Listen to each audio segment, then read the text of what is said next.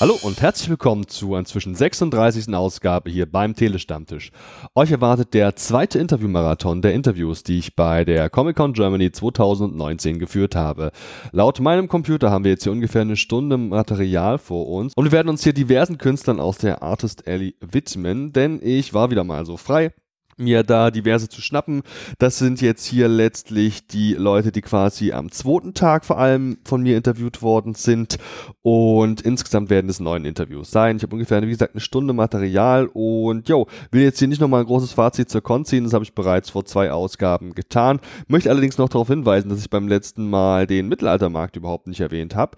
Der ist ja auch ganz neu da. Warum er jetzt insbesondere auch bei dieser Con so in der Form da war, kann ich nicht genau sagen. Da kann ich nur spekulieren.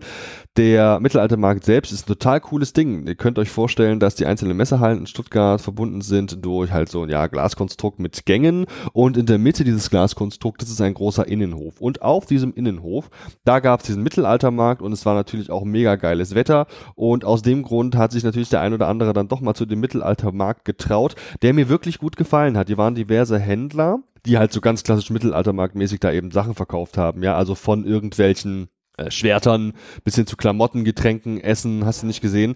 Also äh, da kann man, wenn man da so Bock auf solche Sachen hat, auf jeden Fall viel Zeit und Geld lassen.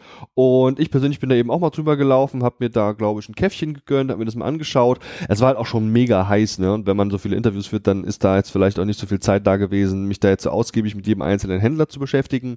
Aber wer Bock auf so Mittelalter-Dinger hat, der sollte da auf jeden Fall mal hingucken. Ich würde mich freuen, das beim nächsten Jahr wiederzusehen. Und ich sag mal so, andere Mittelalter-Marktveranstaltungen, die an Cons angegliedert sind, laufen scheinbar nicht so gut. Die werden wohl kaum frequentiert und haben auch kaum noch Aussteller. Im Gegensatz eben hier zu Stuttgart, das war total prima. Dann gab es vielleicht noch eine weitere Sache, auf die ich kurz zu sprechen kommen möchte, nämlich diesen EMP VIP-Bereich.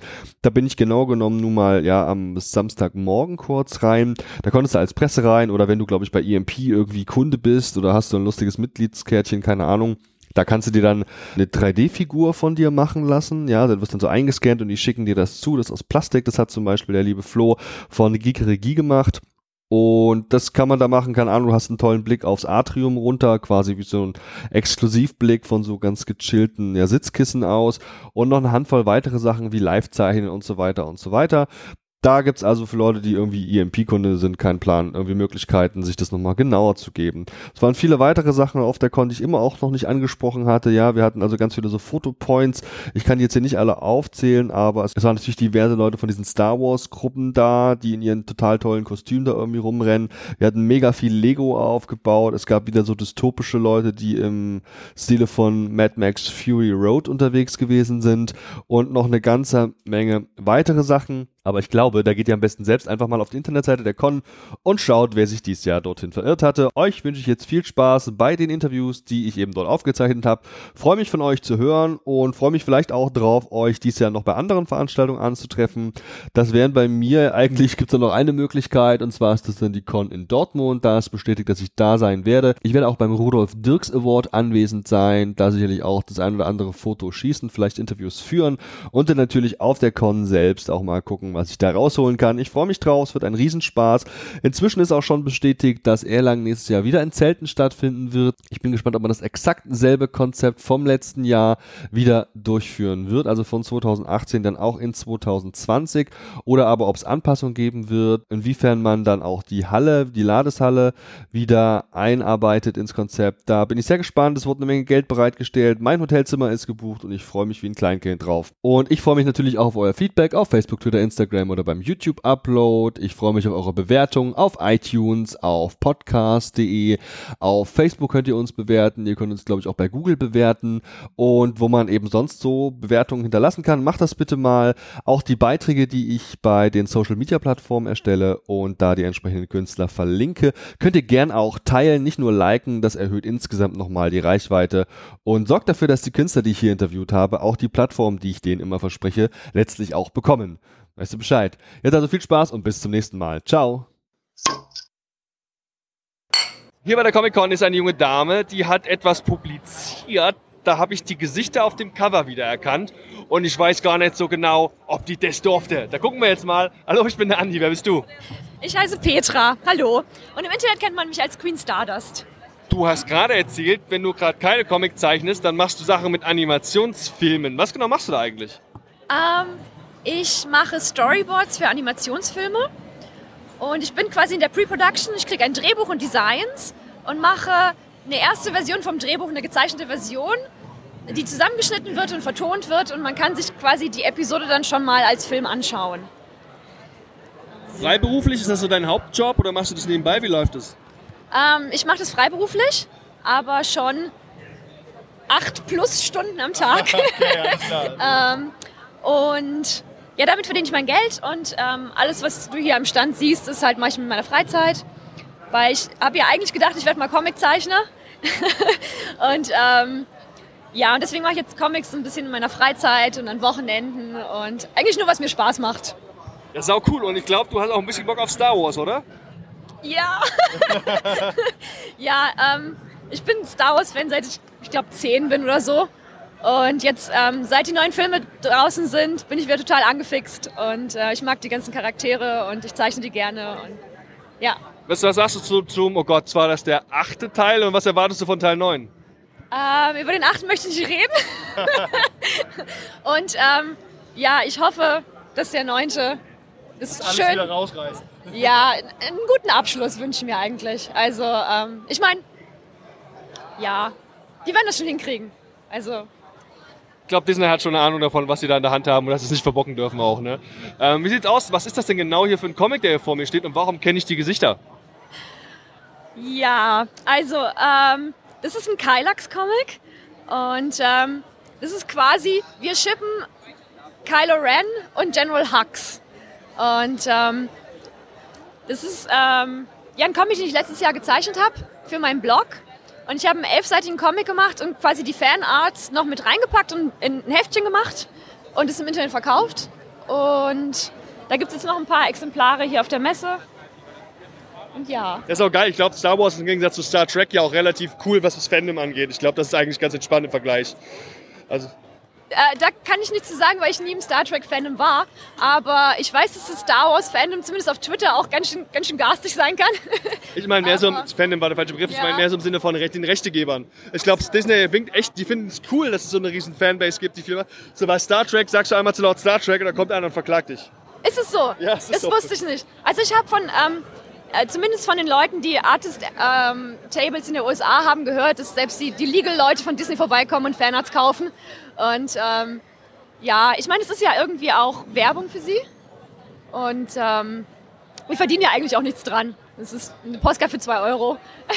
Du sagst, Huxley und Kylo haben sich hier ganz schön gerne in deinem Buch, in deinem Heft. Ähm, das war ein Eindruck, den ich jetzt nicht unbedingt hatte aus den Filmen. Was hat dich denn dazu inspiriert? Ähm, ich schätze, das Online-Fandom hat mich einfach inspiriert, weil ich bin, ich habe die Filme dreimal gucken müssen, bis ich auch gesehen habe, okay, da läuft vielleicht noch was hinter den Kulissen, was wir in den Filmen nicht sehen. Wenn sie beide mit ihren Lichtschwertern arbeiten, dann wird's lustig. Genau. ja, das ist dann unserer Fantasie überlassen. Cool, und du hast gemeint, man kann sich das Ganze auch online anschauen. Wie ist das denn? Ist es von Anfang an irgendwie nur als Online-Publikation gedacht gewesen oder eher für den Druck? Wie war so die, das Production-Prozess? Ähm, also da ich eigentlich hauptsächlich Sachen für meinen Blog zeichne, habe ich gedacht, es wäre echt mal schön, auch was in der Hand zu haben. Und deswegen habe ich halt letztes Jahr mich hingesetzt und alles in ein Heftchen gepackt und gesagt, wenn, wenn ihr das wollt, also die, die meinen Blog lesen, wenn ihr irgendwie das wollt, dann äh, drucke ich das auch für euch. Und dann habe ich halt ein paar auch in die Welt hinausgeschickt und ein paar hier verkauft. Das ist auch cool. Gibt es denn schon ein weiteres Projekt, das du anteasen kannst?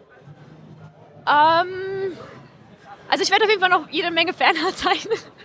ähm, aber auch, ähm, ich würde gerne einen kurzen Comic mit meinen äh, Gorgonen-Characters zeichnen, also quasi mit Medusas Schwestern. Das würde ich gerne als nächstes in die Hand nehmen und dann mal schauen. Mega. Jo, vielen, vielen Dank und viel Spaß noch. Ciao. Vielen lieben Dank. Tschüss, viel Spaß. Hier bei der Comic Con Germany in Stuttgart habe ich eine Dame auf der Bühne gesehen, die hat eine unheimlich krasse Bühnenpräsenz. Hallo, ich bin der Andi. Wer bist du? Jutta, Ah, Jutta, du warst vorhin auf der Bühne. Was hast du da gemacht? ich habe mit Sarah Burini geredet. War sehr interessant. Und worum ging's? Ich kann mich nicht erinnern, das war so aufregend. Äh, ich glaube Comics. Cool, und davon hast du praktischerweise auch ein paar am Start. Du hast ein paar Drucker hier und eben auch ganz viele, es sieht aus wie ein Kalender. Vielleicht kannst du erstmal dich ein bisschen vorstellen. Was machst du eigentlich die ganze Zeit so im Comic-Bereich? Ich mache alles Mögliche, worauf ich gerade Bock habe. Ähm, ich habe angefangen mit einem Webcomic. Über fünf Jahre lief das so vor sich hin und war irgendwann zu Ende. Und dann habe ich kleinere Projekte weitergemacht, Hefte gedruckt, äh, Postkarten, Cartoons. Cartoons mache ich schon immer so nebenher.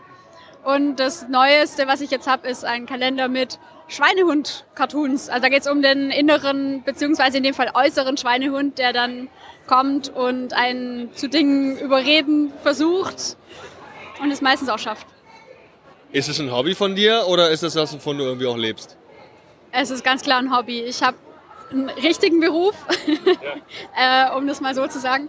Äh, und nebenher so als Ausgleich und weil, weil ich es kann, mache ich halt noch so Comics. Die hier auch neben uns liegen, das sind drei Hefte und etwas dickeres. Vielleicht magst du mal kurz vorstellen, was du uns da mitgebracht hast. Puh, ähm, die drei Hefte, das waren ursprünglich mal vier. Die, das sind vier Bände, spielen im selben Universum, aber sind in sich abgeschlossene Geschichten, Kurzgeschichten mit zwischen 8 und, glaube ich, 20 Seiten oder so. Und die sind einfach so aus, aus Spaß. Ich will immer wieder mal andere Stile ausprobieren und äh, mache dann eben G Geschichten dazu und guck mal, ob mir der Stil liegt und dann drucke ich es und sehe mal, ob es jemand kaufen will. Und das längere ist die Zombie-Geschichte. Das ist eine etwas längere Geschichte, 40 Seiten, Zombie-Thema, spielt in Süddeutschland. Und das, ja, hm. ist koloriert und vor allem ist es auch thematisch was, was so auch ein bisschen hier uns Nerds anspricht. Denn Zombies kennen wir alles. Sind diese Nerd-Themen generell was, was du bedienst? Ja, ich bin selber so ein bisschen Nerd natürlich. Ja. Nein, na, äh, merkt man gar nicht. Aber ja, ich mache halt, was mich interessiert und wenn es andere auch interessiert, dann ist natürlich cool. Ich finde es immer geil, wenn man Hefte und auch kleine Mini-Trades hier mitnehmen kann. Hast du das von Anfang an für den Druck konzipiert oder war das auch irgendwie online erhältlich? Wie sieht das aus? Also mein erstes Webcomic war überhaupt nicht für Druck konzipiert. Das musste ich erstmal bearbeiten und dann sah es gedruckt trotzdem nicht so richtig gut aus. Und danach habe ich mir überlegt, okay, ich will, dass man es auch drucken kann und seitdem äh, ist es immer schon so ausgelegt, dass es eben auch funktioniert. Ja, geil. Und dann hast du ja anscheinend noch einen ganz netten Kalender. Du hast was auf der Schulter und was auf deinem T-Shirt. Und irgendwie sieht das alles ziemlich ähnlich aus. Vielleicht magst du uns das nochmal kurz erzählen, was es ist. Das ist der Schweinehund. Den kennt jeder, hat auch wahrscheinlich jeder mindestens einen davon. Der sieht bei mir eben so aus, er ist lila, hat spitze Ohren, ähm, ist tatsächlich so eine bisschen eine Mischung zwischen Schwein und Hund. Hat spitze Zähne, ja, ja, ja. Genau, und ähm, sitzt entweder auf der Schulter, manchmal ist er auch riesig groß und sitzt auf mir drauf, manchmal sitzt er auf dem Sofa. Ähm, jetzt im Kalender sind eben alle Cartoons, die ich dazu gemacht habe, gesammelt. Es sind, glaube ich, 22 Stück oder so. Es gibt ein paar mehr, gibt's, die veröffentliche ich in unregelmäßigen Abständen auf meiner Internetseite gobopictures.de. Und ja, der Kalender ist jetzt dieses Jahr ein Kalender ohne Jahr, sodass man ihn einfach immer weiterverwenden kann und sodass ich auch die gedruckten nicht wegschmeißen muss, die ich ähm, nicht verkauft habe. Mega smart. Das gucke ich mir gleich nochmal genauer an. Sind das denn mehr so wirklich einzelne Cartoons oder ich sehe ja auch Strips, die hier aufgedruckt sind? Ist das irgendwie immer eine Kurzgeschichte oder eine Situation? Was genau ist das eigentlich? Das sind im Normalfall Strips, also Zeitungen-Strip-Format, drei bis vier Panels in Reihe und erzählt einfach eine kleine witzige Situation mit dem Schweinehund und mir. ist das so ein bisschen autobiografisch? Nein, also es ist, äh, natürlich hat mit mir überhaupt nichts zu tun. Der Charakter sieht mir nur ganz zufällig ähnlich und hat die gleiche Frisur und ist so angezogen wie ich. Alles klar, gibt Zufälle, die gibt es einfach. Das ist eventuell auch eine Parallele zur Sarah Burini, die, mit der du vorhin auf der Bühne saßt. Ja, ich glaube, wir machen tatsächlich ähnliche Dinge. Der Humor ist auch manchmal, hoffe ich, so ein bisschen ähnlich, weil sie ist schon so ein bisschen was wie ein Vorbild für mich, weil sie halt coole Sachen macht. Und ja, richtig. Und äh, sie ist einfach so lustig und ich will auch so lustig sein und ich hoffe, dass ich es manchmal hinkriege. Vielen Dank und toi toi toi. Es war mir eine wahre Freude. Ciao. Danke. Hier bei der Comic-Con Germany war ja die Ginkgo-Preisverleihung, über die wir ausgiebig live auf Twitter und Instagram berichtet haben. Und glücklicherweise habe ich hier die Gelegenheit, mich mit einem Künstlerinnen-Duett zu unterhalten, die eine Reihe rausgebracht haben, die auf jeden Fall nominiert gewesen ist für den besten Comic Langform beim Ginkgo Award. Hallo, ich bin der Andi. Wer seid ihr? Hallo, ich bin die Mim. Hi, ich bin Bob. Mim und Bob, guten Tag. Hi. Ich stehe hier gerade vor euch und habe da drei fantastische Sachen vor mir stehen. Vielleicht könnt ihr erstmal, bevor wir auf das Werk selbst zu sprechen kommen und auch auf, euer, auf, die, auf die Nominierung, euch mal so ein bisschen vorstellen. Wer seid ihr und was macht ihr die ganze Zeit? Ja, also ich bin Mim, ich bin 31 Jahre alt und äh, bin eigentlich hauptberuflich in der Post-Production tätig. Das heißt, ich mache Models schön, sorge dafür, dass alle unrealistische Schönheitsvorstellungen bekommen und schäme mich ein bisschen dafür. Aber das Geld muss auf den Tisch. Genau, korrekt. Irgendjemand muss ja die Miete zahlen. Ja. Und ansonsten in der Freizeit lese ich gerne Comics und äh, mache gerne Comics. Wie ist es bei dir? Hi, ich bin Bob, ich bin 34 und ich bin jetzt freiberuflich mit Grafikdesign, Illustration und allem drum und dran, was halt Geld bringt und mache nebenbei Comics. Sau cool. Ihr macht diese Reihe gemeinsam, habe ich schon gehört. Erste Frage, wenn ihr gemeinsam arbeitet, tretet ihr unter einem Namen auf, einem gemeinsamen, oder macht ihr alles so getrennt? Äh, wir treten tatsächlich nur als Duo auf. Unser äh, Künstlername ist Pushcard und ähm, ich glaube, Marlin hat alleine davor noch ein bisschen was gemacht. Bob, Entschuldigung, jetzt habe ich voll deinen Klarnamen gespoilert. Oh je, kann man das piepen? Bitte piepe es. Wenn du es nochmal einsprichst, kann ich es schneiden. Ich weiß nicht mehr, wie es geht. Dann lassen wir es drin, es klingt dann nämlich richtig so realistisch und so, weißt du wie? Ja, geil, also zusammen dann immer, ne? Wie habt ihr euch kennengelernt und warum?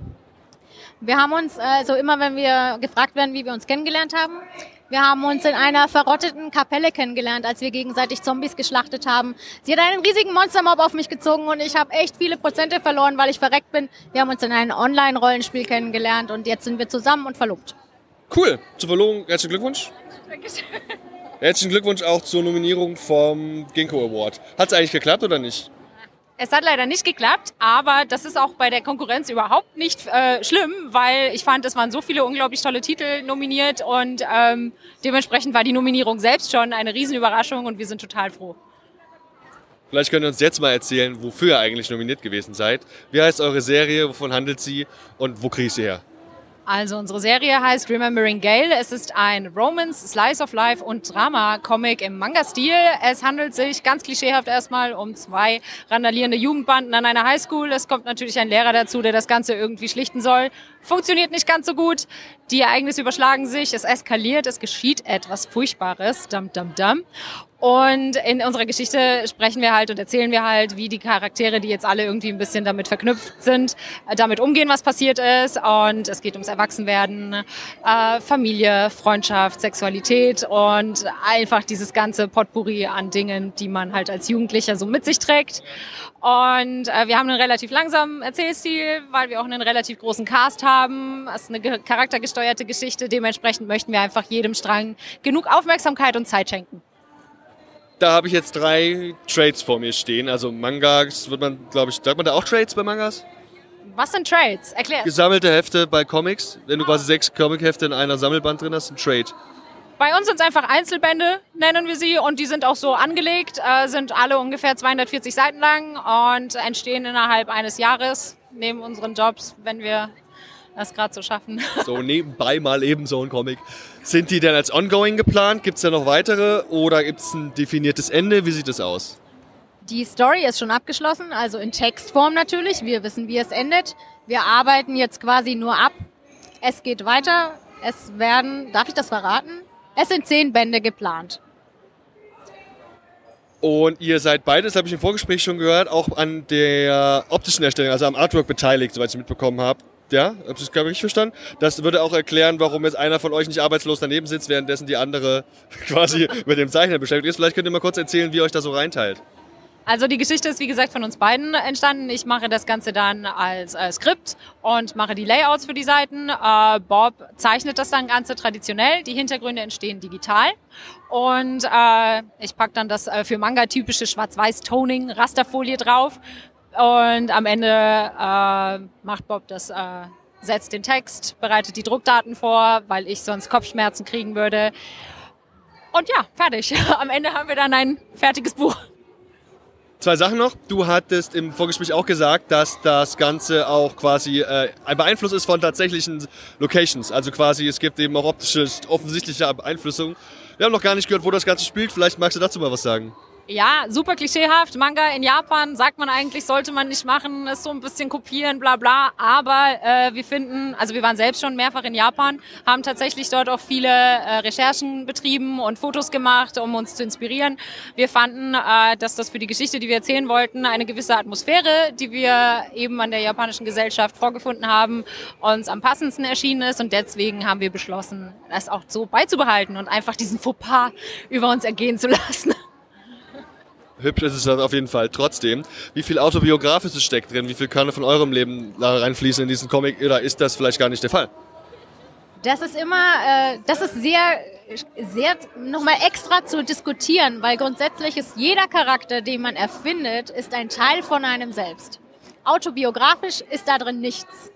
Aber die Charaktere, die wir ja quasi erarbeitet haben, die gehören ja schon zu einem selbst. Das heißt, jeder Charakter, den man irgendwie da drin hat, der reagiert vielleicht auch so ein bisschen wie man selbst. Ho hoffentlich und hoffentlich auch nicht. Aber sammeln die Figuren zum Beispiel Erfahrungen, die ihr auch gesammelt habt? Oder passieren denen Sachen oder haben die Dialoge, die euch bekannt vorkommen?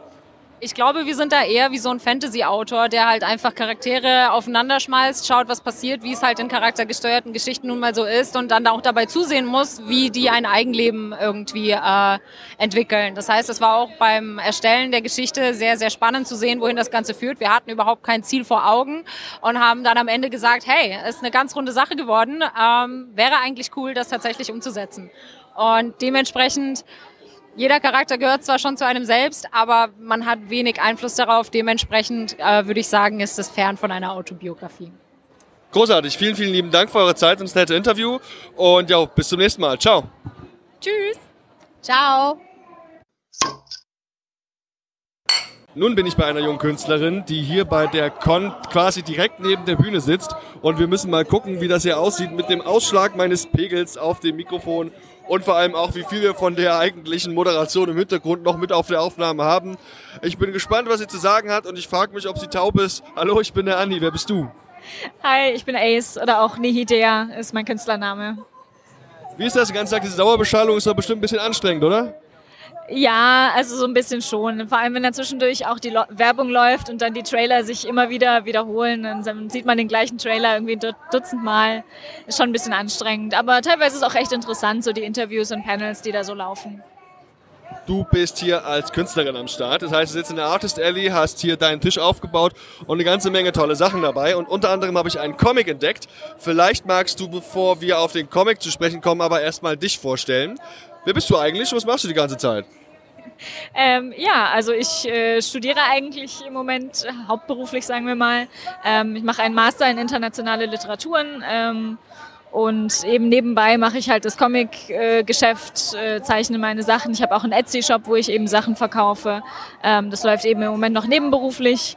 Dann hoffentlich hauptberuflich, wenn das Studium fertig ist, demnächst ähm, als selbstständig, äh, Selbstständige dann. Ähm, ja, und genau, das sind eben so das ist so das, was ich so mache. Ja, und eben scheinbar, wie du auch schon sagst, nebenberuflich so ein bisschen auch quasi Comic.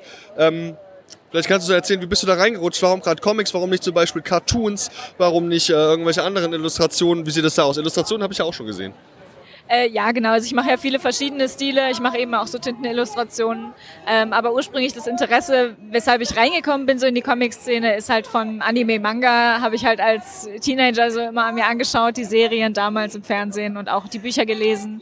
Ähm, und das war eben einfach das, was mich so interessiert hat. Ich habe mich auch ein bisschen jetzt weiter zum westlichen Stil hin entwickelt, aber die Einflüsse von Japan sind einfach immer noch da. Und ähm, genau, deswegen einfach interessiert mich auch dieses sequenzielle Erzählen ähm, weil ich eben auch gerne Geschichten schreibe und gerne Bilder zeichne, dann kann man eben beides verbinden, wenn man einen Comic macht. Dann lass uns doch mal direkt drüber sprechen. Hier vor mir liegt der, ein Comic. Ich mal gucken, ob ich das richtig lese. Bold Espresso, oder? Ja. Ist, ist ein L, hätte auch ein S sein können, deswegen war ich kurz irritiert. Vielleicht magst du uns erzählen, wovon handelt der Comic? Äh, ja, also das ist eine Fantasy-Geschichte, ähm, die eben in so einer Welt spielt mit Elfen, Zwergen und eben auch anderen äh, Rassen, die ich mir eben selbst ausgedacht habe. Ähm, und es geht eben um einen jungen Halbelfen, der eigentlich total privilegiert ist und alles hat, aber sich total langweilt ähm, und deswegen eben lieber auf den Straßen rumhängt mit so ähm, Straßenkindern und äh, wird halt eines Tages im Sturm ähm, vom Blitz getroffen, was natürlich in so einer magischen Welt auch Konsequenzen hat. Ähm, und dann muss er sich eben so auf eine Reise machen, um herauszufinden, was da jetzt mit ihm passiert ist. Ähm, ja, ist eben einfach eine, eine schöne Abenteuergeschichte, die sich nicht so ernst nimmt, aber die sich auch ein bisschen auseinandersetzt mit ähm, so Themen wie eben Glaube und Religion und ähm, Identität und Schicksal. Also ähm, ja, einfach so ein bisschen eine Geschichte, die ich gerne erzählen wollte. Ja, finde ich cool, gerade auch, dass du so Metathemen ansprichst. Jetzt von Glaube, Religion und Co. gesprochen. Das ist toll, dass es letztlich auch so ein, vermutlich eines der Alleinstellungsmerkmale ist, die sich damit vielleicht über andere, also eben ein bisschen absetzt von anderen Sachen, die man so kennt. Ist das abgeschlossen? Gibt es da noch Folgebände? Sind schon neue Sachen in Planung? Wie sieht es aus? Äh, ja, das ist nicht abgeschlossen. Bisher ist eben der erste Band draußen. Es ist auf äh, circa 10 bis 12 Bände ausgelegt. Der zweite Band ist gerade in Arbeit, kommt hoffentlich noch bis Ende des Jahres raus. Ähm, ja, ich arbeite so vor mich hin. Das ist natürlich ein großes Projekt. Äh, das braucht natürlich seine Zeit. Ich habe dazu eben immer auch kleine Illustrationen und Mini-Comics und sowas, die ich auch mache auf Social Media dann. Aber so in Papierform ist bisher halt der erste Band verfügbar. Wie läuft die Con für dich? Ist das genau der Ort, wo du hingehörst, damit du hier mega den Fame abkassierst? Applaus hast du ja offensichtlich, kriegst du ja gerade. Ähm, wie sieht es aus? Ist die Con genau das richtige Ding für dich hier? Ja, also Stuttgart läuft für mich eigentlich immer super. Das ist auch so ein bisschen meine Heimatcon. Ich wohne hier in der Nähe. Ähm, und äh, es läuft auch heute gut und dieses Wochenende, auch weil ich den Comic heute auf der Bühne hier auch vorgestellt habe, schon heute Vormittag. Ähm, und da ist äh, bei den Queer Comics Panel tatsächlich. Und ähm, ja, das generiert natürlich Interesse und da kamen dann auch ein paar Leute, die geschaut haben. Deswegen, ja, für mich läuft es eigentlich gut. Ich kann mich nicht beschweren. Jetzt würde ich dir gerne noch 100 Fragen stellen, aber im Hintergrund gehen die Trailer los und ich glaube, ich, ich überlasse dir jetzt deinen Spaß mit den Trailern. Vielen lieben Dank für das nette Interview und viel Erfolg noch. Ciao. Ja, vielen Dank. Sehr gerne.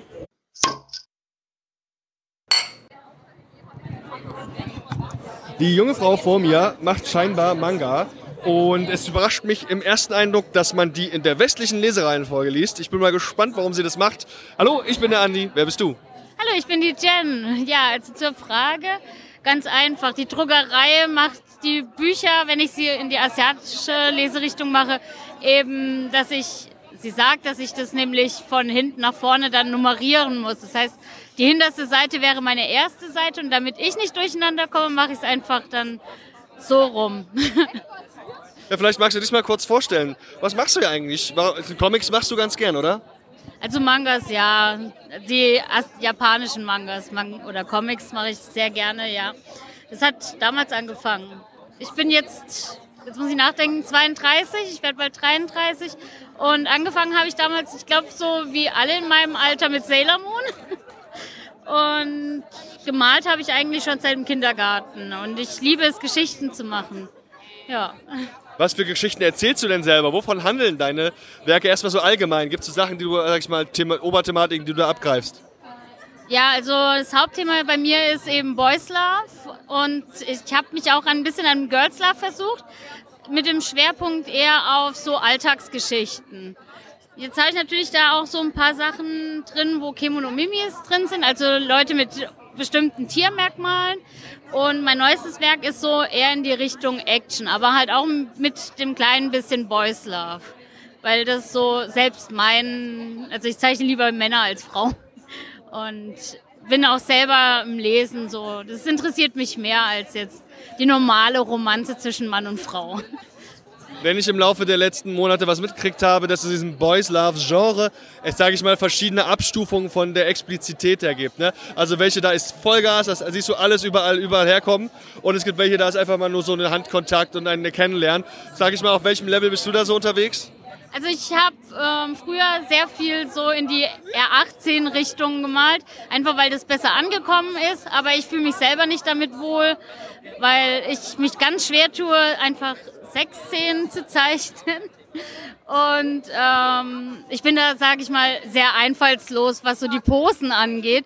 Und bevor ich mich dann schwer mache, äh, möchte ich dann lieber eher auf die Geschichte dahinter, wie sie sich kennenlernen, wie so der Alltag zwischen ihnen ist, was so die Probleme davon sind und so weiter.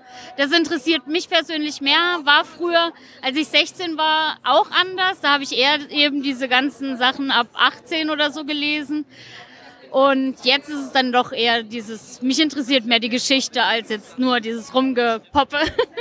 Ja, ist ja letztlich auch irgendwie dann auf Dauer ein bisschen spannender, auch vielleicht ein bisschen für den Leser. Ich will jetzt nicht zu privat fragen, weil es mich auch nur im gewissen Rahmen was angeht. Boys Love heißt ja, da leben zwei Kerle sich. Wiefern hast du da Einblicke in vergleichbare Beziehungen? Warum schreibst du gerade über Kerle? Du bist ja selber scheinbar keiner. Nee, ich bin selber keiner. Ich weiß auch nicht. Also ich habe auch jetzt in meinen engen Kontakten ich habe einen Jungen gehabt, der, also nicht ich selber, ich habe einen bei mir mal untergebracht gehabt, der auch eine Beziehung mit einem Mann hatte und ich weiß nicht, woher es kommt. Es hat mich einfach irgendwie mal fasziniert. Ich glaube, es war einfach so, genau, es war ein Anime, den ich mir geholt habe, wo ich gedacht habe, die Person ist eine Frau, weil die sehr weiblich aussah.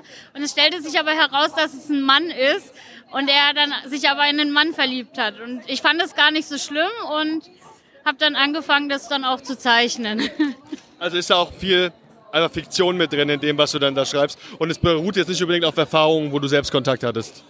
Nee, ich meine, die Medien und so sind ja recht groß und man kriegt so immer so zwischendrin ein bisschen was mit, aber ich habe jetzt auch jetzt nicht so viel dieses wie sagt man denn, also diese ganze Drumherum-Geschichte mit, äh, er ist schwul und so, das ist bei mir gar nicht Thematik. Bei mir geht es eher um die zwei Hauptcharaktere, wie sie sich kennenlernen. Und meistens ist einer von den beiden ja schon geoutet. Okay, alles klar. Vielleicht suchen wir uns mal zwei Serien raus oder zwei Bände und du schreibst uns ein bisschen, was da so, worum es geht und vor allem vielleicht, vielleicht so das Aktuellste auch mit dabei, ja? Okay, also, ähm, wir können gerne das hier nehmen, das Deep Sky und Bittersweet Genau. Also das Deep Sky ist jetzt das neueste Werk von mir. Das ist jetzt in Richtung Action und Boys Love. Wobei ich da eher den Schwerpunkt auf Action gemacht habe. Ich wollte ein bisschen raus aus meiner... Ähm, bitte? Komfortzone?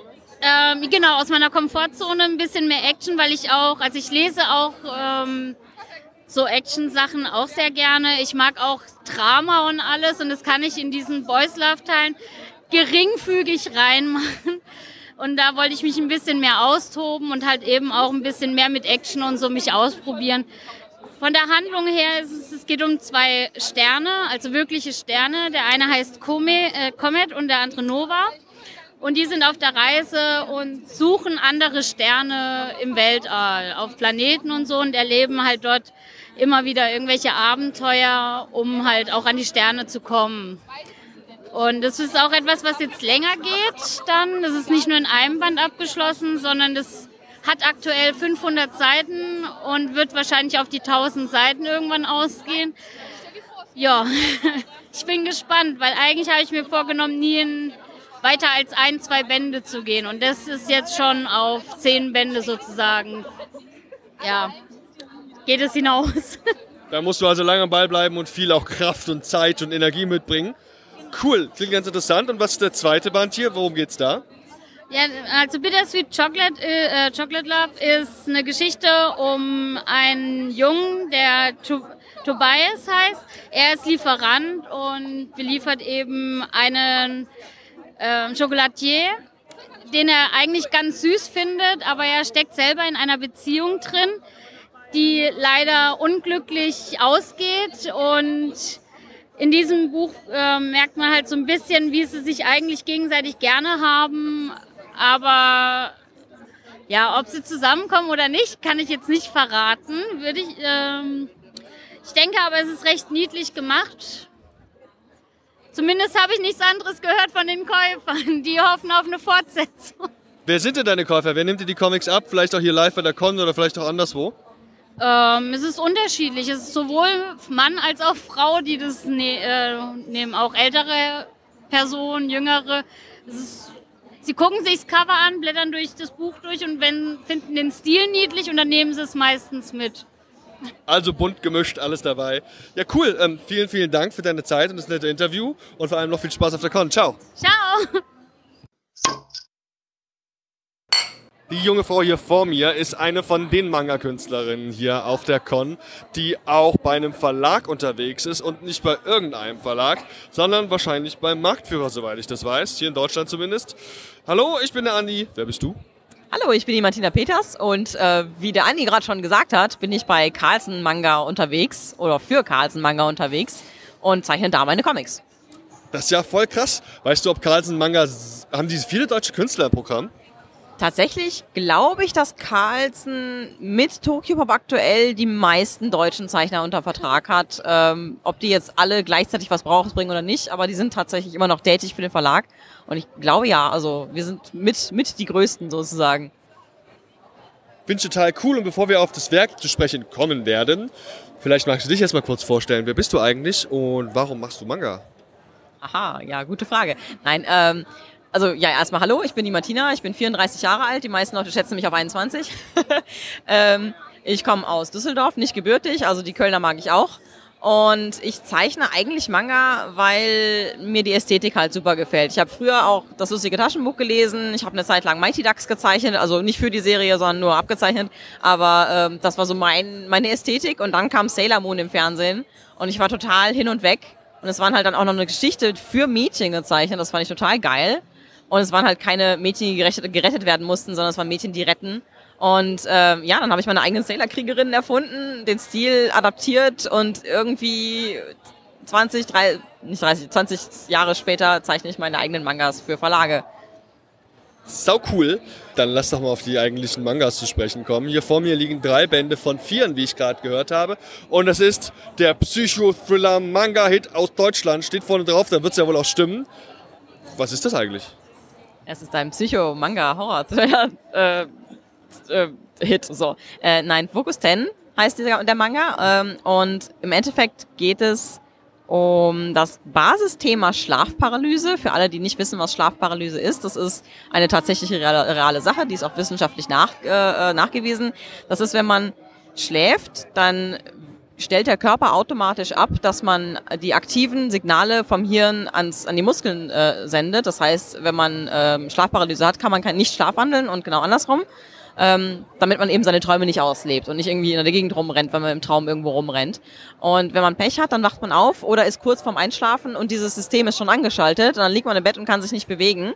Und wenn man noch ein bisschen mehr Pech hat, dann äh, träumt man schon oder noch und halluziniert in die Realität hinein. Das heißt, man sieht irgendwelche gruseligen Gestalten, Schattenfiguren, man hört irgendwelche Sachen, man hat das Gefühl, dass jemand auf einem drauf sitzt oder solche Sachen. Und ähm, der Gedanke bei Focus 10 war, was ist, wenn diese Monster und, und Schattengestalten, wenn die wirklich existieren, aber in einer leicht verschobenen Realitätsebene von unserer. Das heißt, sie können effektiv nichts tun, sie können den Heiden die Angst einjagen, aber ähm, dir passiert eigentlich nichts als jemand, der Schlafparalyse hat. Und äh, dann weitergedacht ist, was passiert, wenn es Leute gibt, die aus der Schlafparalyse raus können und in diese andere Realitätsebene eindringen, um gegen diese Monster zu kämpfen. Weil es kann ja schon negative Folgen haben, wenn man Schlafparalyse dauernd hat. Ne? Also man kann schlecht schlafen, man hat Angst davor einzuschlafen, man kriegt Depressionen etc. etc. und alles, was halt fortführend ist. Ähm, und der Hauptcharakter der Geschichte, der Adrian, der kann das, der kann in diese andere Welt eindringen und wenn man halt eben in diese andere Welt eindringt, dann bekommt man da so ein paar Special-Fähigkeiten, weil das alles sehr unterbewusst ist. Es ist eine, eine leicht andere Realität als unsere. Also es ist sehr viel wie im Traum, dass man sich umdreht plötzlich ganz woanders steht, ohne sich wirklich physisch bewegt zu haben oder so. Und ähm, er könnte also ein Held werden, der andere Leute vor diesen Monstern beschützt, aber er hat überhaupt keinen Bock drauf, weil er will eigentlich nur sein normales Leben leben und seine Ruhe haben. Und dadurch, dass er halt eben nicht handelt, verliert er mehr als ein bisschen Schlaf. Und ob er am Ende ein Held wird, das müsst ihr alle selber lesen. In vier Bänden, die aktuell erschienen sind, ist das noch eine Ongoing? Wie viele Bände sind insgesamt geplant? Es werden insgesamt zehn Bände. Der fünfte Band kommt jetzt Ende Juli raus und wir sind dann im März 2021 fertig. Sau cool, also ein ganzes Konzept. Ich habe mich, als du den Pitch gemacht, also quasi die Story erzählt hast, habe ich mich gefragt, warum sollte man die Monster überhaupt bekämpfen, wenn sie doch gar nicht in die echte Welt reinkommen. Aber wenn man natürlich schlafen will, ist vielleicht ganz praktisch, ne? ja, also wie schon gesagt, es kann sich halt durch Schlafmangel, wenn man sich mal informiert darüber, wie schnell man krank werden kann, also wirklich psychisch und physisch krank werden kann durch Schlafmangel.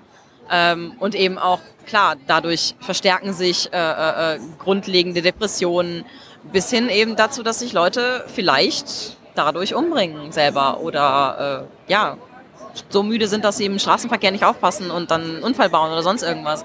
Also dementsprechend ist es halt schon gefährlich, nichts dagegen zu unternehmen. Eben gerade, und darauf werden wir vielleicht noch mal kurz zu sprechen kommen, du hast noch ein anderes Werk, das sehr explizit ist, auch in der Darstellung der, also von Geschlechtsteilen und Co. Ist das hier bei Focus 10 auch ein Thema? Vielleicht ist es, ist es ein queerer Comic? Es ist mh, mm, eigentlich kein queerer Comic. Ich habe immer gesagt, nein, das ist kein Yaoi, es hat nichts mit Boys Love zu tun. Ich würde aber lügen, wenn ich, wenn ich sage, dass es keine Charaktere gibt, die nicht, ähm, nicht, nicht straight sind äh, oder cis sind oder äh, sonst irgendwas. Also aber bei mir ist es so, mal abgesehen von meinen, von meinen Yaoi-Mangas, Boys Love-Mangas oder eben auch den Porn, den ich hier liegen habe, ähm, oder die Yuri-Mangas, die ich schon plane, ich versuche auch in meine normalen Mangas Figuren einzubauen, die ähm, meinetwegen schwul sind oder die pan sind oder die, die genderqueer sind oder sonst irgendwas.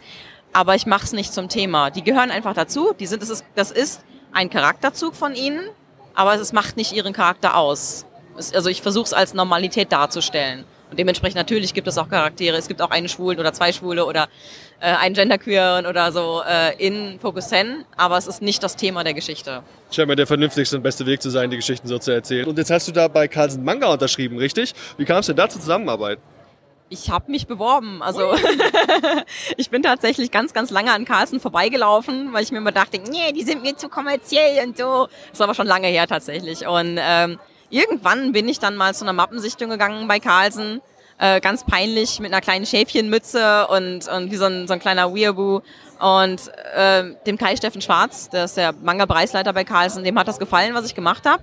Und er meinte halt, ja, schick mal halt ein, ein, äh, ein Konzept ein, allerdings für eine, für eine Kurzgeschichte, weil es damals diese, diese Boxen gab, diese mit diesen Chibi-Mangas, die nur 56 Seiten hatten, wo sie halt sehr viele deutsche Künstler ausprobiert haben. Und äh, da durfte ich halt in die zweite Box mit rein. Und ähm, von da an ging es dann halt weiter, weil es hat ihnen wohl gefallen, wie ich, wie ich, wie die Zusammenarbeit gewesen ist, weil ich halt verlässlich arbeite und so. Und es hat sich scheinbar auch gut verkauft oder, oder es kam halt allgemein gut an. Und so ging es halt immer weiter. Dann habe ich dann mit der Anne Dehlseits zusammen äh, eine Trilogie rausgebracht bei Carlsen ähm, im Boyslav-Thema auch, weil es halt damals sehr, sehr hoch im Kommen war. Ähm, und inzwischen arbeite ich halt dann alleine für Carlsen weiter und erzähle halt andere Geschichten. Und dann hattest du eben Porn angesprochen. Das heißt also, du hast was sehr Explizites hier liegen. Und persönlich finde ich es immer sehr interessant, weil ich mir das natürlich gerne mal angucke. Das ist wohl ein Spin-off, hast du schon gesagt. Und es klingt wie eine Download-Plattform. Was genau hast du da eigentlich mitgebracht? Also es hat, hat nichts mit irgendwelchen illegalen Downloads zu tun. Das Ding heißt Torrent und äh, ich beziehe mich darauf auf die originale Bedeutung des Wortes Torrent und was ja im Endeffekt so ein, so ein Wasser, also sehr feuchter Sturm ist. Moment, das, das klingt jetzt irgendwie expliziter, als ich es gemeint hatte, aber also es geht darum, dass die Figuren sind auf einem Schiff und ähm, daher kommt die ganze Wassersache und es ist eine sehr wirbelige Beziehung, die die beiden da anfangen und deswegen habe ich das ganze Torrent genannt. Was ist auch sehr eingängig und äh, ja, daher der Titel. Es ist ein Spin-off zu irgendwas. Zu was? Das ist ein Spin-off zu meiner eigentlichen allerersten Geschichte, die bei einem Verlag erschienen ist, äh, und zwar Karl bzw. Ten, was beim Kleinverlag Kirst äh, rausgekommen ist, also ursprünglich bei Fire Engines, später aufgekauft von Kirst und dann weitergeführt bei Kirst. Und äh, man kann es zu 60 Prozent tatsächlich im Internet lesen. Und dazu habe ich halt am Ende dann Spin-off gemacht, nachdem die Trilogie fertig gewesen ist, weil zwei Nebencharaktere ähm, oder Supporting Main Characters, kann man sagen, äh, irgendwie ein Eigenleben in meinem Kopf entwickelt haben und dann haben sie halt ihre eigene Geschichte gekriegt. Was mich immer interessiert, ist die Frage, inwiefern du da auch so eigene Erfahrungen, meinetwegen aus dem Bekanntenkreis mit einbringen kannst. Wie viel von eigenen Erfahrungen und Geschichten, die du vielleicht irgendwo mitkriegt hast, steckt denn in dem Comic drin? Was den Sex angeht, gar keine. Ich möchte nämlich von meinen Freunden, ob sie jetzt äh, hetero oder gay oder sonst irgendwas sind, ich möchte keine Sexgeschichten erzählt bekommen. Ähm, nicht, weil ich, weil ich das eklig finde, äh, wenn zwei Männer miteinander Sex haben, das ist ja auch, glaube ich, irgendwie unsinnig. Aber ich möchte mir meine, ich habe eine sehr bildliche Vorstellung und ich möchte mir meine Freunde nicht beim Akt vorstellen müssen und dementsprechend ähm, möchte ich da, also baue ich da nichts ein, weil ich mir auch nichts erzählen lasse. Ähm, ansonsten ist es tatsächlich eher, dass ich Charaktereigenschaften ähm, ein bisschen einfließen lasse, wenn ich an, wenn ich Charaktere entwickle. Aber es ist jetzt nicht so, dass ich eine, eine, einen Freund oder eine Freundin eins zu eins übernehme in einem Comic, sondern es ist eher so ein, äh, die und die Person hatte diese Erfahrung gemacht und sie mit mir geteilt und äh, dann habe ich einen Charakter, wo ich mir denke, hm, ähm, die, die Figur ist ähnlich oder hat ähnliches durchgemacht, äh, das könnte ich dann damit verarbeiten drin. Aber so richtig richtige Geschichten oder, oder Stories benutze ich normalerweise halt nicht aus dem Freundeskreis. Okay, cool. Und das kommt jetzt aber im Eigenverlag raus. Das heißt, es gibt ja keinen Verlag, der dir bei dem Spin-off hilft. Was sagt denn da der Verlag dazu? Die finden das eigentlich ganz cool so. Also denen macht das überhaupt nichts aus. Die hatten halt überlegt mal, ob sie es vielleicht noch aufkaufen sollen nachträglich, also lizenzieren sollen. Aber momentan läuft das eigentlich ganz gut so und äh, also den, die finden das eigentlich ganz cool, weil dadurch kommt dann ganz oft noch jemand, der sagt, oh, das ist ein Spin-off, da möchte ich die Hauptstory zu lesen. Und dann schicke ich sie zum Verlag und dann äh, hat er auch noch was davon. Win-Win-Win-Situation. Martina, vielen lieben Dank für deine Zeit, das nette Interview. Ich wünsche noch ganz viel Spaß. Ciao. Vielen Dank. Hier ist total gelb und ich bin nicht etwa beim ADAC und ich glaube, gibt es auch keine Telefonbücher, aber es gibt nette Menschen, die mir tolle Spiele verkaufen wollen und ich werde das tatsächlich auch mitnehmen, weil ich nämlich eventuell die Vorlage ganz gut kenne. Hallo, ich bin der Andi. Wer bist du? Ich bin die Angela. Hallo Angela. Warum ist denn hier so gelb? Was macht denn ihr hier? Äh, warum es so gelb ist, äh, weil es eine schöne Farbe ist, weil ich die mag und weil es ein bisschen eine deutsche Farbe ist. Äh, was wir machen ist, äh, wir saufen und spielen hier im Stand. Volltreffer. Das ist immer absolut fantastisch und passt ja auch bei uns gut ins Programm. Und ihr habt hier was am Start, das ihr unter das Volk bringen wollt. Das erinnert mich an Cards Against Humanity, oder? Ja, das äh, erinnert sehr stark an Cards Against Humanity. Es ist auch ein wunderbares Plagiat, da stehen wir dazu. Ähm, ist aber so, dass wir da kein schlechtes Gewissen haben, weil Cards Against Humanity selbst ist auch schon ein Plagiat. Ähm, ist ein Plagiat von einem Schweizer Spiel tatsächlich. Das heißt, wie ich die Welt sehe, was ein Plagiat ist von einem englischen Spiel, das Apples to Apples heißt. Also wir haben ein Plagiat von einem Plagiat von einem Plagiat gemacht. Aber das Beste davon. Ja, vor allem auch mit eigenen Inhalten. Ne? Also ihr habt ja nicht einfach nur irgendwas übersetzt, sondern ihr habt eigene Inhalte geschaffen, oder? Ja, komplett, ja. Wir haben uns äh, ein Wochenende zugesoffen und äh, haben da Hardcore getextet. Äh, zuerst mal eigentlich nur als Spaßprojekt. Also ich war mit einer besten Freundin Wochen weg und äh, wir haben da im Vollrausch die Idee gehabt, ja komm, wir machen das jetzt, weil Cards Against Humanity ist ja zwar witzig, aber man kennt halt einfach die Hälfte der Personen nicht, man kennt die Orte nicht. Ist ein geiles Spiel, aber... Es steckt auch voller Worte, die man jetzt vielleicht nicht unbedingt kennt. Ja, genau. Und dann hat man halt noch Freunde, die können nicht so gut Englisch und dann wird es dann ist recht mühsam. Also haben wir mal gedacht, komm, das machen wir jetzt mal für uns und haben da mal ein Wochenende durchgetextet. Ähm, da ich selbst äh, Grafikdesigner bin, habe ich dann nachher digitalisiert und ging dann in den Copyshop und habe das in einer Auflage von einem Spiel gedruckt. Ähm, habe das dann mitgeschleppt zu Veranstaltungen, äh, zu Partys von Kollegen, zu Geburtstagsfeiern. Und ich dachte, es war, wir bisschen öder Event, komm, ich bringe jetzt mal ein Spiel mit. Und das ist da so super angekommen, ähm, dass, dass immer mehr Leute gefragt haben, ja, wo kriege ich das her? Und da habe ich dann mal gedacht, naja, warum nicht mal Kickstarter machen? Ich bin selbst äh, Hardcore-Kickstarterin, habe äh, sicherlich 60 Spiele schon äh, über Kickstarter unterstützt und dann, ja, warum nicht mal selbst was machen? Und so ist dann die Schweizer Version entstanden, Kampf gegen das Bünzlitum. Das war im Jahr 2015. Genau, äh, die Schweizer Ausgabe, ja, die war dann erfolgreich. Also glücklicherweise, das war ein Endspurt. Äh, ich hatte ein Medieninterview geben können, zwei Tage vor Kickstarter-Ende. Und die hatten die Kampagne noch mal schnell gepusht und das hat dann geklappt. Die Stretch Goals dann auch und so? Äh, nee, hatten wir, hatten wir nicht.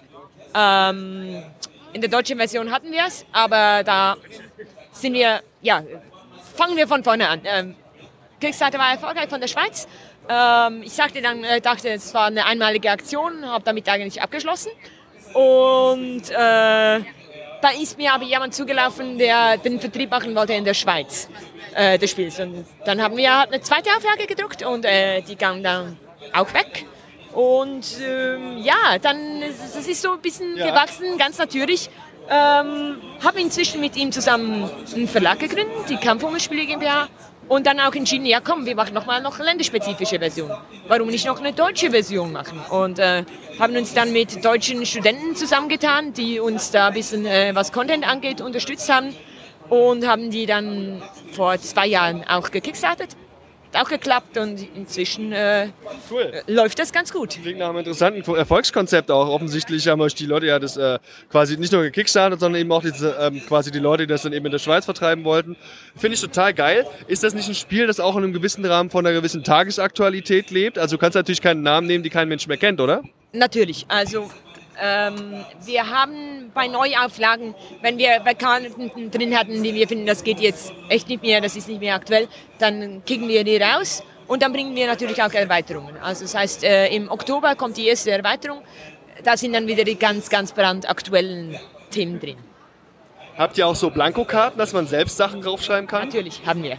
Alles am Start. Alles am Start. Vom Vorbild optimiert, Also optimiert. wir, wir gehen dann bei Gelegenheit noch ein bisschen weiter. In der Schweiz starten wir jetzt einen Test ähm, mit einem Editor, wo man eigene Karten texten kann und die werden dann gedruckt und äh, zugeschickt. Also da gibt es dann wirklich im richtigen Design die selbst getexteten Karten. Und wenn das in der Schweiz gut funktioniert, dann werden wir das in Deutschland auch starten.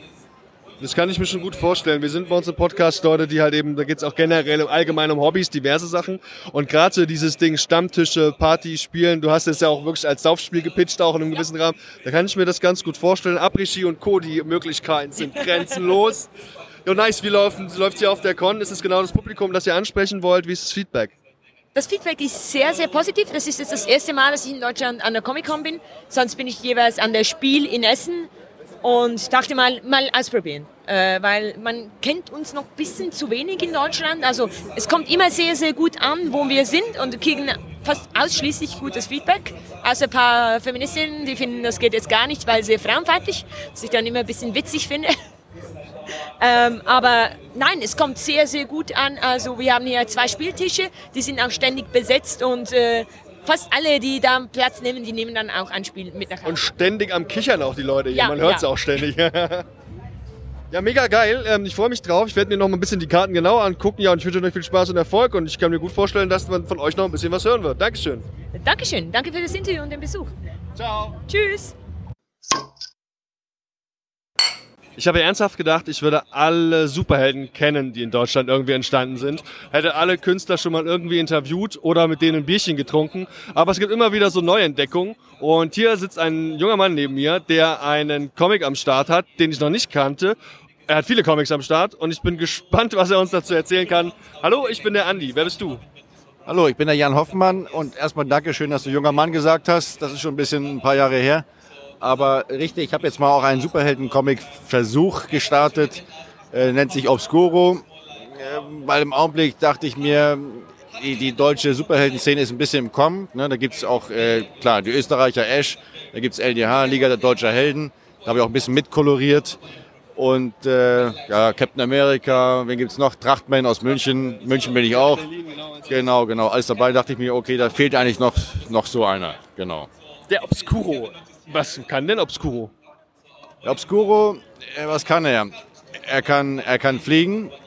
Er hat natürlich äh, übermenschliche Kräfte und er hat auch eine Fähigkeit, dass er bei Stress tatsächlich ähm, in seiner Nähe die Zeit etwas langsamer vergeht, ne? weil er auch eine sehr hohe äh, Dichte hat seiner Haut, wodurch er auch sehr schwer verletzbar ist und dadurch auch äh, die Zeit vielleicht auch ein wenig langsamer vergeht in seiner unmittelbaren Nähe, wodurch er auch manche Sachen abwehren kann, die man sonst vielleicht nicht schaffen will. Also eine halbe Sekunde hat er dann mehr Zeit zu reagieren manchmal. Ne? Liest du denn selbst oder hast du früher auch selbst so Superhelden-Comics gelesen, die dich vielleicht inspiriert haben? Ja, natürlich. Also ich hab, war als, als, äh, als junger Mann habe ich natürlich die Spinne gelesen, hieß es damals noch. Und äh, auch Batman, Superman, äh, Hulk vor allen Dingen. Hulk habe ich, als Siebenjähriger entdeckt, der hat mich wirklich geflasht. Ne? Also bin da schon längere Zeit dabei, das ist schon richtig. Ja. Ja, das finde ich total toll. Ich ganz ehrlich, ich finde den Preis auch sehr attraktiv. Ich glaube 3,90 Euro möchtest du für ein Heft. Wie viele Seiten hat es? Das hat also mit, mit, also komplett mit den Cover und Rückseite hat es acht- 28, glaube ich. Ja, ich, ich hatte es auch schon mal teurer hingestellt, aber ähm, ich dachte mir, die 4 die vier Euro ist vielleicht auch so eine Schmerzgrenze, vor allem das kennt ja keiner und so. Ne? Also Verkauf läuft noch ein bisschen schleppend, aber mein Gott. Aber es gibt ja auch andere Sachen, die hier stehen, sowohl auch im Hardcover als auch weitere Hefte, Werke, die vermutlich etwas älter sind. Vielleicht kannst du noch erzählen, was du sonst noch hier stehen hast. Ja gut, ich habe ähm, ähm, zum Beispiel ein Buch über irische Märchen, die ich selbst umgeschrieben habe, selbst illustriert habe. das Hardcover das, daneben das. Ne? So, das, das ist eigentlich, war sehr aufwendig, einige Jahre gedauert. Ähm, was noch zu erwähnen wäre, ist vielleicht dieses hier. Das verkauft sich sehr gut, bin ich auch sehr zufrieden mit. Das heißt, kann es sein. Fantastische Comic-Geschichten, äh, wie gesagt, schwarz-weiß. Und das sind Kurzgeschichten, die so alle in einem Bereich spielen. Ja, kann es sein. Ne? Also man, man, weiß nicht, ist es fantastisch, ist es surreal. Aber im Endeffekt äh, könnte es passieren. Man weiß es nicht. Ne? Also fantastische Geschichten, die vielleicht auch einen realen Ursprung haben. Ich habe hier gerade, also ein Kreuz habe ich gesehen, so ein riesiges Christ. Oh ja, okay, das ist dann auch ein bisschen interessant. Es ist so ein bisschen Science-Fiction-Sachen dabei, ein bisschen Fantasy dabei. Ja, ganz cool. Und das ist alles von dir. Das heißt sowohl Story, also, also Handlung und Text, als auch die Illustration, alles eine One-Man-Show. Alles eine One-Man-Show. Ne? Aber wie Science-Fiction, okay, es sind noch zwei Geschichten dabei, die sind Science-Fiction. Der Rest ist tatsächlich äh, eher vielleicht eine andere Bewusstseinsebene zwischendurch sich ergibt und dann mal wieder zurückkommt. Ne? Also es bleibt nachher ein bisschen offen, ob das wirklich so geschehen ist oder nicht. Also ja, also recht ähm, interessant, hoffe ich. Ja, auf jeden Fall. Und auch mal was ganz anderes, was ich so jetzt in der Form noch nicht überall anders auch schon gesehen habe. Toll, wenn es so eine zweite, dritte Ebene vielleicht gibt bei solchen Sachen. Und ich muss auch sagen, es sieht echt gut aus und es ist aber auch schwarz-weiß. Warum hast du nicht koloriert? Ja, ähm, erstmal ist natürlich Kolorieren gewaltige Arbeit. Ne? Da kannst du sagen, pro Seite brauchst du noch mal mindestens einen Arbeitstag. Und zweitens dachte ich mir auch ehrlich gesagt, es passt ganz dazu. Es, äh, es sind ja ein bisschen solche fantastischen Geschichten, oder schon mal verglichen von einem äh, anderen Redakteur mit, mit dieser ähm, mit diesen alten Geschichten aus dem, aus dem Fernsehen, da, wie hießen, das, wie hießen doch die, die Dingens, sag schon. Twilight Zone? Twilight Zone, du hast es, genau. Solche Geschichten sind das und dann finde ich auch, kann das ruhig ein bisschen klassisch altmodisch aussehen. Ne? Dann passt das. Aber ich habe schon drüber nachgedacht, es zu kolorieren ist richtig, weil es kaufen auch so recht viele und dachte ich mir, wenn ich es noch farbig mache, dann kaufen sie paar. Noch mehr. Noch mehr. Ja, wobei Schwarz-Weiß finde ich nicht zwangsläufig altbacken bedeuten muss. Ganz im Gegenteil, ich finde, es sieht sehr modern aus. Tatsächlich gefällt mir das sehr gut, was ich da gesehen habe. Ähm, wie ist das hier auf der Con? Reißen die Leute generell die Sachen aus der Hand? Ist es hier genau die Veranstaltung, wo du richtig aufgehoben bist? Oder sind es da vielleicht andere Veranstaltungen wie München und Erlangen, wo du vielleicht besser aufgehoben bist? Ach, kann ich schlecht sagen. Also gestern war es sehr gut, heute ist es ein bisschen mau. Äh, letztes Wochenende war ich in München beim Comic Festival oder war vier Tage, war es im Endeffekt äh, mehr als hier, ne, vom Umsatz her, aber ich glaube, das ist das Gleiche. Ich weiß halt allgemein nicht, ob, ob Comic äh, so gut läuft. Ne, weil wir sind, wir sind kein großer Verlag, kennt kein Mensch und ob man da jetzt mal eben 10 Euro ausgeben will für einen No-Name, das ist noch die große Frage dann immer. Ne? Ja, ich habe auch den Eindruck, ähm, gerade Self-Publishing-Bereich muss man echt, das ist ein ständiger Kampf und letztlich auch ein bisschen Hobby irgendwie auch, ein Herzblut, das man reinsteckt. Aber ich freue mich trotzdem, dass du sagst, dass das ein oder andere ganz gut ging und die Leute es gern mitnehmen. Ich danke dir vielmals für deine Zeit und das nette Interview. Ja, und ich hoffe auch, dass in den letzten Stunden der Con der ein oder andere hier nochmal zuschlägt. Danke dir. Ciao. Ich danke dir. Ciao. Der junge Mann, der mir gerade gegenübersteht, hat hier noch ein paar Sachen auf der Con stehen und das sind die letzten Minuten der Con angebrochen. Er hat von Rabatten gesprochen. Ich bin gespannt, was er zu sagen hat. Hi, my name is Andy. Who are you? Uh, my name is uh, Steve. My handle is uh, Steve Actis, which is also my surname. Uh, I'm a comic artist from Greece. This is my first time in Germany in general. Uh, same as in a German Comic Con, obviously, and um, it's been pretty great so far. and please introduce yourself to, to the audience. Uh, I think you're somehow into comics, aren't you? Uh, yes, I mostly uh, work on comics. I uh, usually work on uh, fantasy subjects and Greek folklore. LGBTQ themes, um, as the um, the scene of queer comics is quite small in Greece, but it's Rising, and I'm a proud member of it. Um, I work on uh, social issues uh, addressed with humor as much as I can, and I work on uh, doing illustrations mostly for uh, Dungeons and Dragons, either fan made or semi official. And um, um, yeah. that, that's pretty much it. Neo traditional tattoo designs, uh, more or less um, yeah, that's pretty much it. Before we go on on the comic books you're presenting us here today, please, we're always interested in international comic scenes, especially we had a lot of talks with a lot of people from all over the world, but um, I'm not that into Greek comic scene. Maybe you can tell us what is you say, the scene is growing. What is the special thing about it? How much people are there? Are there cons like that? Maybe you can say some experience about that. hmm absolutely. Uh, so the Greek comic scene is growing very fast. It's incredible. They there are some uh, new artists that are incredibly good. The level is extremely professional, and I think the local comic cons really help with that. There's uh, there's a growing scene and so many fresh ideas that uh, I think the past about 10 years have been incredible for the scene. Uh, common themes, you can see like many humorous comics, uh, many that uh, have to do with uh, traditional, uh, like folklore and uh, history. Uh,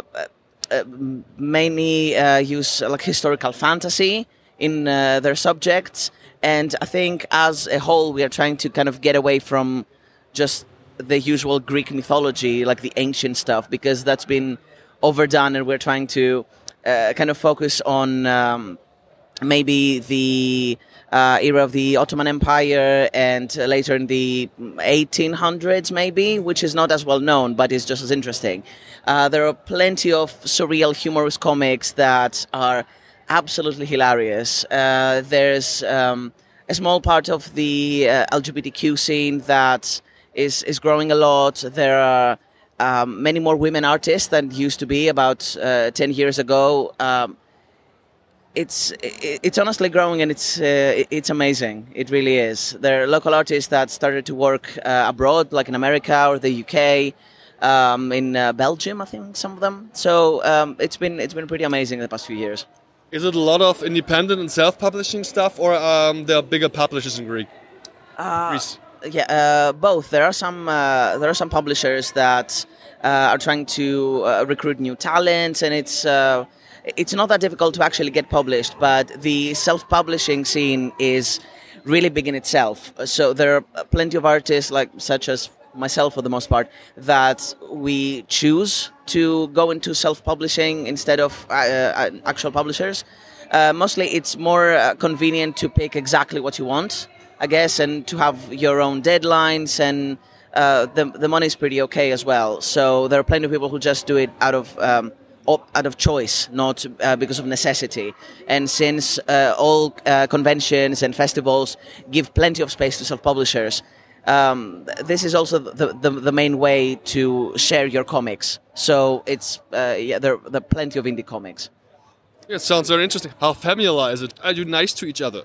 Oh, it's been pretty okay. Yeah, I think it's. Uh, I think most of us uh, regularly meet uh, meet each other for like good drinks or coffee, or I think I've gone uh, like on vacation with plenty other cartoon cartoonists, and like um, it's uh, because there aren't that many of us. Like as a country in general, uh, most of the comic scene at least know each other, if not by name, at least by face. And uh, if we know each other's work, it's uh, it, it happens to me a lot that you say, oh, you know that artist, like, oh, who is that guy? It's the guy that draws this and this and this. Okay, yeah, I know him. It's it happens a lot. It's a small scene, and I think most artists are really supportive to each other. Like we've had uh, smaller artists coming to uh, like the most famous ones for help, and they get it very eagerly.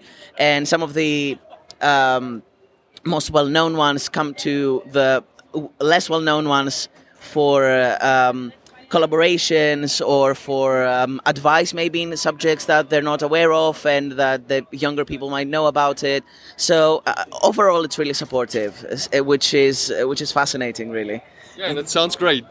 Thanks for the uh, short introduction to the scene. Maybe you can tell us something about your work you're doing, presenting us here today. What is uh, what is it I'm looking at? All right. So uh, you're looking at my main three works right now. So the first one is um, Esme. It's uh, based uh, again on uh, Greek uh, fairy tales and folklore. It's based on one that my grandmother used to tell me as a kid, and uh, it's kind of. Um, kind of edited with like more humor and queer protagonists and uh, it kind of brought into a more fantasy setting instead of just the uh, original uh, fairy tale that is very fairy tale like and doesn't make a lot of sense necessarily translated into a comic. It was uh, nominated as best pub- self-published work in the uh, 2017 uh, Greek Comic Awards. Uh, it's been going really well, uh, both in Greek and in English and uh, it's probably my favorite one so far. the second one, it's called the jelling fish. Uh, the pun makes more sense in Greek, but I did try. Uh, it's basically if your art problems manifested as an evil, imaginary floating jellyfish. Again, the pun makes more sense in the original, but the inside is pretty much the same. So it's kind of um, autobio where I'm the protagonist and the jellyfish is plaguing me with um, damages to my work or um, pressing deadlines or uh, anything bad that might happen basically. And uh, the third one is one of my oldest ones. It's called um, the monsters in the closet. And the second part is inside it as well which is called the monsters are out.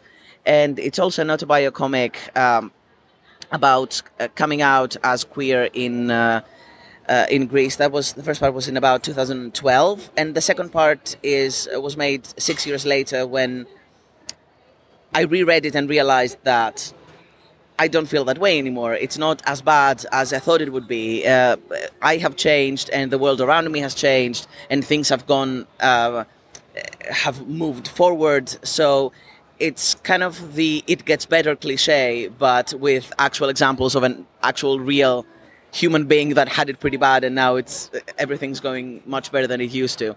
Um, so these are my um, my main works. Basically, I also have uh, my Inktober challenge that I did last year, and um, it's based on a fantasy world of my own making, which is kind of a teaser for future projects. Okay. So this is um, this is what I brought with me, what I've translated, basically. So it's all. Um, there's always a Greek version and an English version, or do you usually publish it in English? Uh, usually, I do the Greek version first and translate in English uh, in, uh, in like afterwards, basically. Uh, so I do have some of the comics that are uh, published only in Greek, mostly because they are either uh, too small or very Greek specific, and the jokes wouldn't translate because they are. Uh, you need to know the the context and the pop culture of the country to actually uh, laugh about it. So uh, those ones aren't translated, and um, there are only a couple that are just made. Um, like my Inktober, I just made it in, in English because the I have a few like some information about what you're seeing, but it's not that much that it would need two different versions. So. Okay, great. Thank you very much. I'm pretty sure I'm gonna buy the jellyfish and Esme. And uh, thank you very much again, and have a nice time. See you. Thank you so much for the opportunity and good luck with your podcast. And thank you for having me in this amazing convention. Yeah.